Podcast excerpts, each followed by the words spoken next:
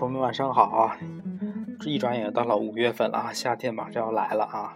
那我们今天呢，继续给大家讲古罗马神话故事啊。那今天故事的主题呢，就叫做朱诺煽动一场战争啊。接着我们上一节讲的啊，埃尼阿斯终于到达了意大利是吧？并且呢，将与拉丁姆国王拉丁努斯的女儿拉维尼亚喜结良缘啊。这家伙，这个埃尼阿斯太幸运了，多么幸运的埃尼阿斯啊！不久的将来，一个新的特洛伊将会再次崛起啊，非常振奋人心啊！啊，特洛伊人历尽千难万险赶到了意大利啊，马上前途一片光明啊，陷入无限憧憬之中。但是这个时候呢，是吧？一场战争正悄无声息地迫近了特洛伊人啊！我们知道，这个特洛伊人最大的仇人是谁呢？啊，就是希腊罗马神话中的王母娘娘啊，天后朱诺啊！在天后朱诺眼里呢？特洛伊人是怎么一个可怕又无耻的民族啊？他虽然战败了，但却永不服输啊啊！反而运气还挺好，一直没有把他灭掉啊！经历了众多苦难啊，却总是能够找到自己的第二家园啊！怎么办呢？作为天后呢，朱诺怎能允许自己的敌人有如此的好运呢？啊！联系到最前面啊，因为我们知道这个天后朱诺跟特洛伊人结下梁子，就是因为他们的王子。那个帕里斯把金苹果给了自己的竞争对手啊，他的竞争对手维纳斯啊，谁是天下最美的女人？这正是因为一场因为选美而引起的战争啊，呃，结果就结下了梁子啊，结下了世仇啊。特洛伊人怎能逃脱我的仇恨的惩罚？我绝对不能让维纳斯取得最后的胜利。我身为天后，却斗不过朱庇特的一个女儿啊！众神该如何取笑我呀？所以呢终究还是女人间的斗争啊，因为两个人争风吃醋，来争抢谁是天下最美丽的女人。因为这么一件事，跟爱神维纳斯啊斗起来了，是吧？那所以他的儿子艾尼阿斯更不能放过啊。说这女人斗争起来真是挺可怕的，而且这个维纳斯，我们说起来也算是这个那个叫什么啊？对，天后朱诺的女儿啊，是吧？虽然是妓女，是吧？不是妓女啊，就是她是他的继母啊，那她就是他的继女，是吧？想什么呢？不是那个妓女啊，就是他们是有母女关系的哈。哎呀，这众神家庭实在是太混乱了啊！所以他现在很着急啊。大家都知道，我一我这个人最反感特洛伊民族了，是不是？作为天后朱诺，我想尽千方百计，终于把特洛伊城给毁灭了。没想到他们还有一一小股残存的势力，经过流浪，居然又浪到了意大利，还要繁衍出第二个家园，简直气死人了，是吧？我这太没面子了。于是呢，他又想了个辙啊，叫来自己的得力手下阿勒克托。阿勒克托是什么来历呢？其实是地狱里的复仇女神啊。阿勒克托，你速去拉丁姆地区啊。在特洛伊人和拉丁人以及罗图勒人之间挑起争端啊！你是最擅长干这个是吧？你就是复仇女神嘛是吧？挑起争端对你来说是轻而易举，最好他们之间的战争能使特洛伊民族彻底消失啊！干死他们啊！两个民族联合起来把特洛伊人干掉就行了。朱诺把这个复仇女神叫到眼前，恶狠狠地吩咐道：“啊，你这事儿你给我办了啊，交给你了，办不成你唯你是问啊！”那阿勒克托是怎么一个形象呢？据称呢，他的形象是面目狰狞啊，头上盘踞的毒蛇啊，盘了好几个毒蛇。那这个形象就特别像我们之前讲过的大英雄波尔修斯杀死的那个女魔头美杜莎啊，也是头上好几条蛇啊，而且作恶多端，终于被我们大英雄除去了，是吧？那。这个呃阿勒克托呢，他头上的蛇似乎也听懂听懂了朱诺的话啊，也有灵性，发出了吱吱的响声啊，马上就要啊是吧，要建功立业了啊，立下功劳，被天后所赏识，从此平步青云了啊，青云啊啊，对，说好普通话，做好中国人啊，这个青云啊，铅笔音啊，那。这个时候呢，阿勒克托驾起乌云来到地面啊。这个我们知道，一边好的神仙啊，起飞的时候驾都是五彩祥云啊，白色的或者是带彩色的啊。这家伙这个恶神啊，复仇女神降的就是一团乌云啊，一看不是什么好货。就跟我们《西游记》里面那些，还有一些神话故事里面一说，一片乌云来了，肯定是妖怪来了，是吧？要做好逃跑的准备啊。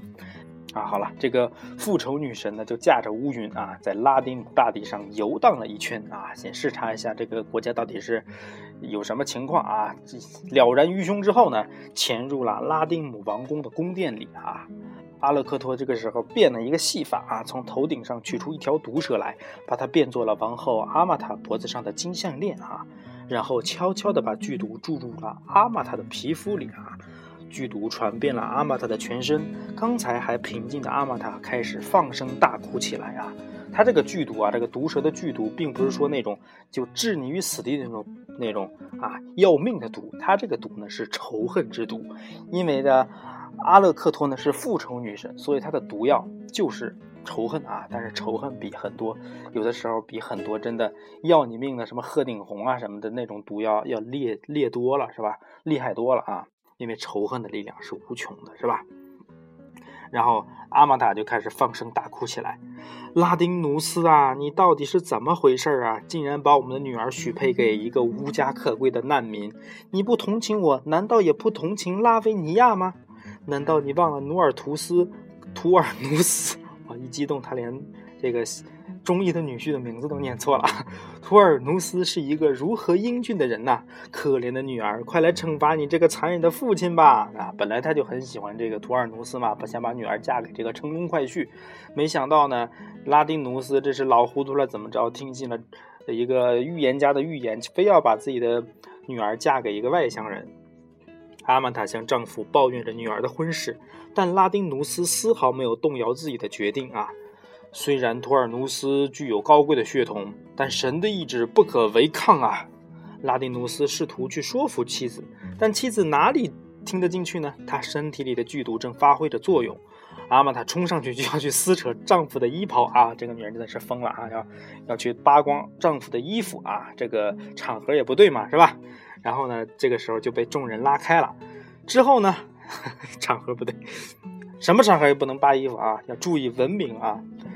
之后呢，她便在城内大街小巷狂奔乱跑，诅咒着她的丈夫和那些刚来的特洛伊人啊。这个女人真是疯了！呃，公开场合让自己的丈夫，让这个国家的国王难堪啊，嗯，不理智啊。在这之前呢，拉丁人根本不知道什么是战争，什么是厮杀。等阿玛塔的话提醒了他们，他们单纯的思维方式被王后恶毒的话语征服了，哈，很容易就被洗脑了。就好比我们初出初进社会这些年轻人啊，很容易啊被传销机构拉进伙来啊。先生，你了解安利吗？先生，你要不要搞一搞 three M 啊，三 M 的这个我们这个互助金融啊，很容易发财的。一忽悠一顿啊，你就被洗脑了啊。啊，这就想起了我们共产党人的一句名言啊：宣传的阵地，我们不去占领，敌人就会去占领，是吧？所以通常这个闹军事政变啊，先要占领哪里？先要占领电视台、电台、报社什么的啊，占领舆论的咽喉啊，才能够影响整个人民的心智啊。所以宣传工作是非常重要的啊。阿勒克托呢，满意的看着这一切，架起乌云，又飞到了阿尔特阿啊！因为这个拉丁姆的人民基本上已经被王后给洗脑洗的差不多了，现在对拉丁姆人充对这个特洛伊人充满了仇恨啊！所以呢，我们的复仇女神就来到了另一个可以可以团结的力量那里啊，到了这个阿尔特阿。此时呢，图尔努斯正在睡觉，于是呢，阿勒克托变成了一个年老的女人，走进了酣睡的少年，勇敢的图尔努斯。美丽的拉维尼亚本该属于你啊，强大的拉丁姆也应该属于你。可特洛伊人的到来打破了这一切，难道你真的心甘情愿把理应属于你的权杖拱手让给特洛伊人吗？那帮特洛伊人不就是趟流浪汉吗？他们来到这里抢了你的女人，抢了你的国家，还有什么好说？你应该武装你的人民啊！你现在你看看你像什么话啊？去征讨特洛伊人呐，把本来属于你的东西都给夺回来啊！意思就是啊，幸福需要你自己去争取啊！今天发表了这么番如此这般的一番成功学演说啊，什么就像 陈安之附体啊，一番忽悠啊，这然而并没有什么卵用，是吧？沉睡的努尔努斯并没有像阿勒克托想象的那样充满仇恨，嗯，反而很单纯啊，是朱诺派你来见我的吧？可我并不希望出现你所说的那些是非哦。我早就知道特洛伊人的船队驶进了台伯河，但这些又与我有什么关系呢？拉丁努斯说了，这一切都是神的安排。难道你让我跟神作战吗？啊，这个图尔努斯本来就是个实在人啊，没有什么坏心眼啊。人既然神都这么说了，你干嘛又让我去跟人打仗呢？我不喜欢打仗，我们这儿人都很和平和友善的，不去打仗啊。这个，呃。复仇女神一下就怒了哈。你难道没有看过《英雄本色》吗？小马哥怎么说的啊？我这么做并不是为了证明我了不起，而是说失去的东西我一定要夺回来啊！你连这点勇气都没有，你简直不是个男人啊！当然，那个阿勒克托才没这么麻烦呢啊！见说服不成，顿时就用自己的法力吗？自己本来就是个神仙嘛！见简单的几句话并不能煽动起图尔努斯的仇恨，于是呢，从头上抽出了两条巨蛇啊！哈，你以为我是个普通的老妇人？其实我是有法术的，我是复仇女神，专门给人间制造灾难和死亡。难道你能违背我的意愿吗？哈，年轻人，too young too simple sometimes naive，知道吗？说着呢，他把两条毒蛇扔向了图尔努斯的身体啊！转瞬间啊，刚才那个理性的图尔努斯不见了，取而代之的是一个发了疯的少年。哦，拿起武器来！我要去征服特洛伊人，给拉丁人一些教训，用他们的鲜血来洗刷我的耻辱。图尔努斯从床上一跃而起，一股疯狂的战斗欲望在他的胸腔里翻腾着。他甚至等不到天亮就武装起一支图罗图勒人啊，真的是疯狂了啊！很快就组织了一个部队，率领他们离开国土，朝拉丁姆奔去。老子要把那些特洛伊人碎尸万段！这个阿勒克托这下可得了意了，是吧？洋洋得意地看着他的杰作，似乎眼前正出现一场战争啊！而特洛伊人正是这场战争的牺牲品。这些还不能满足阿勒克托的复仇之心，他又趁着太阳还没出来的时候，来到了台伯河畔。嗯，万事俱备，只欠东风了，是吧？这家伙两边都给我忽悠起来了，就等着你们干这个特洛伊人呢。这个时候缺什么呢？就缺一个导火索啊！就像这个一战啊，双方都准备差不多，就准备打仗了。这时候来个萨拉热窝事件啊，我们的奥匈帝国王储培迪南大公啊，就被这个这个英勇的这个殖民地人民给干死了啊！就因为这个导火索，这个时候呢就可以开战了啊！于是呢，这个阿勒克托就来寻找这个导火索了啊！导火索啊，东北人说导火索啊！此时的那个台伯河畔呢，正进行了一场狩猎游戏啊！埃尼阿斯儿子阿斯卡尼俄斯正在追逐一颗雄鹿啊，这个也是个熊孩子啊，特别贪玩啊，追逐一颗鹿啊，要打猎是吧？这只雄鹿呢，远近闻名。拉丁努斯的牧场总管蒂尔和斯啊，让孩子们亲自放牧它。嗯，这个鹿很厉害嘛，是吧？总总管的女儿呢，西尔维亚尤其宠爱它啊。这当这头雄鹿发现有人在追赶它的时候啊。顿时愣了神了，我是这里远近闻名大总管的鹿，谁敢追我啊？因为我们这边这个拉丁姆人通常都是比较友好善良，也不怎么打猎，是吧？嗯，这个雄鹿一看，我不对劲，这是外地来的，他们不不了解情况啊，不由得惊慌逃窜，跳进了台伯河啊。阿斯卡尼俄斯烈性正浓，哪里肯放过这么好的猎物啊？他不知道本地的风俗啊，这个鹿可是不能随便杀的呀！这可是那个大总管的鹿啊！他弯弓搭箭，一箭射中了雄鹿的腹部，雄鹿拼尽全力游上了岸，拖着鲜血淋漓的身体回到了主人的屋前。当西尔维亚看到眼前的景象时，禁不住大哭起来。他一边给雄鹿包扎伤口，一边呼唤着周围的农民。不大一会儿，附近的农民就把西尔维亚的家围了个水泄不通，都来看怎么回事。拉丁姆国的所有人都认识这只雄鹿，干出这种勾当的人一定是刚来的特洛伊人。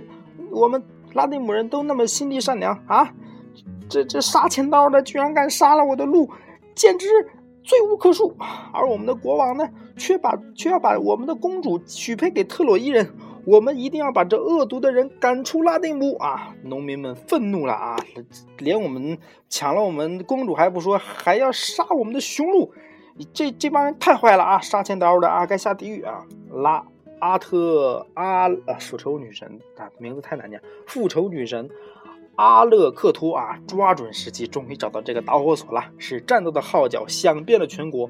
顿时呢，拉丁人从四面八方聚集起来，他们手里拿着各式各样的武器，摆开阵势要跟特洛伊人决一死战了。你他妈的外地人，老子跟你拼了！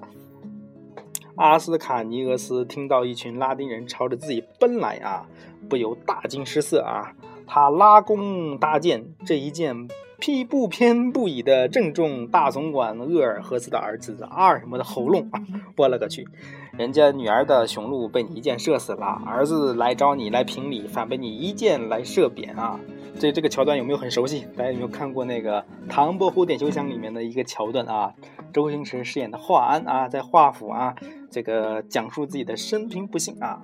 我家本住在苏州的城边，家中有屋又有田，生活乐无边。谁见的唐伯虎勾结本虎母，天的夺我房屋霸我田。我老妈找他去翻脸，还不他一棍来打扁。老什么什么什么什么找他去评理，被他拉进墙拉进唐府强奸一百遍一百遍什么的啊！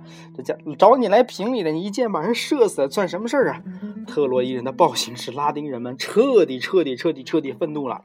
女人、孩子，甚至连拉丁姆最富有、最年迈的老人加莱加莱索斯都加入到战斗中来啊！我连岁数那么大的李伯伯都来找你这个评评评评理啊！找找你不行了，要跟你战斗到底了啊！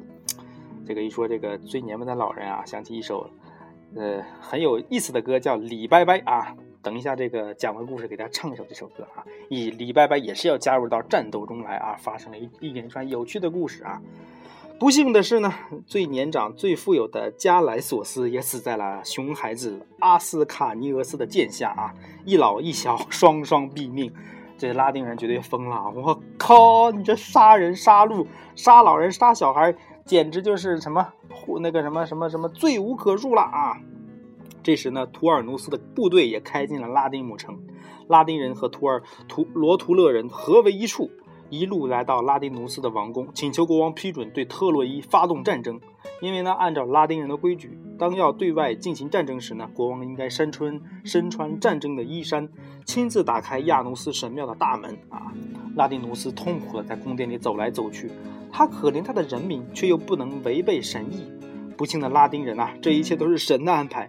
如果我们对特洛伊人宣战，宣战将会以自身的鲜血抵偿罪孽。图尔努斯，你也会难逃上天的惩罚的。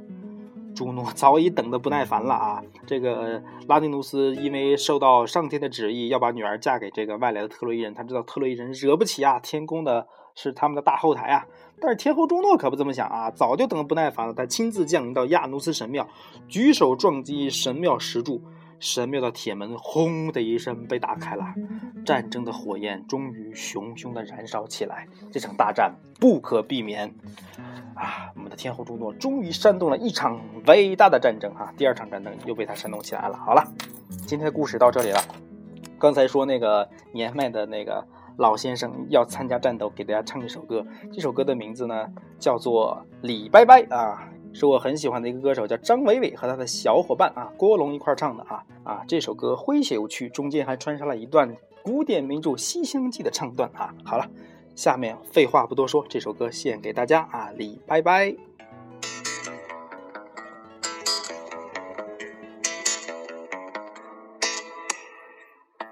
前奏还挺长的啊，很有意思啊，跳的一个首歌。